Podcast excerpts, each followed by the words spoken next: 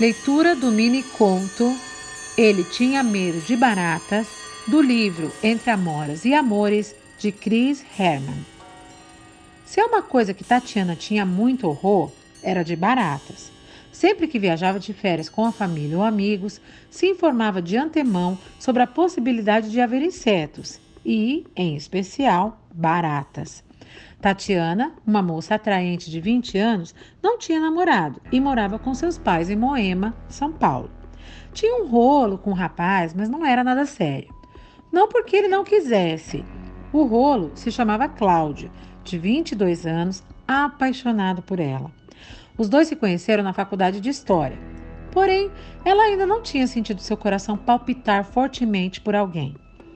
Pouco antes do Natal, alguns amigos da faculdade estavam programando uma viagem de uma semana para Arraial do Cabo, no Rio, em janeiro. Tatiana ficou animada porque ainda não conhecia o Rio. Cláudio resolveu ir também, até porque planejava se aproximar mais de Tatiana. Seria, quem sabe, a ocasião perfeita para mostrar o quanto a amava. O dia chegou para aquele grupo de oito amigos, tudo preparado. Tatiana não esqueceu de passar antes no mercado para comprar amoras. Alguns viajaram de ônibus, outros de carro. Tatiana e Cláudio foram de carona no carro de um casal de amigos. Chegando na casa alugada, a surpresa. Tudo estava empoeirado, como se não visse limpeza há meses. Ficaram irritados, mas como o aluguel foi barato, resolveram que eles mesmos fariam a limpeza. A casa era grande, de quatro quartos, dois banheiros, cozinha e sala grande, terraço com churrasqueira e piscina. Uma beleza. Só faltava estar limpa. E toca trabalhar. Tatiana estava bem limpando o banheiro quando viu baratas voadoras. Deu um grito e Cláudio correu para acudi-la.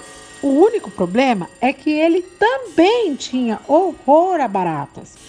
Eram dois apavorados pedindo socorro.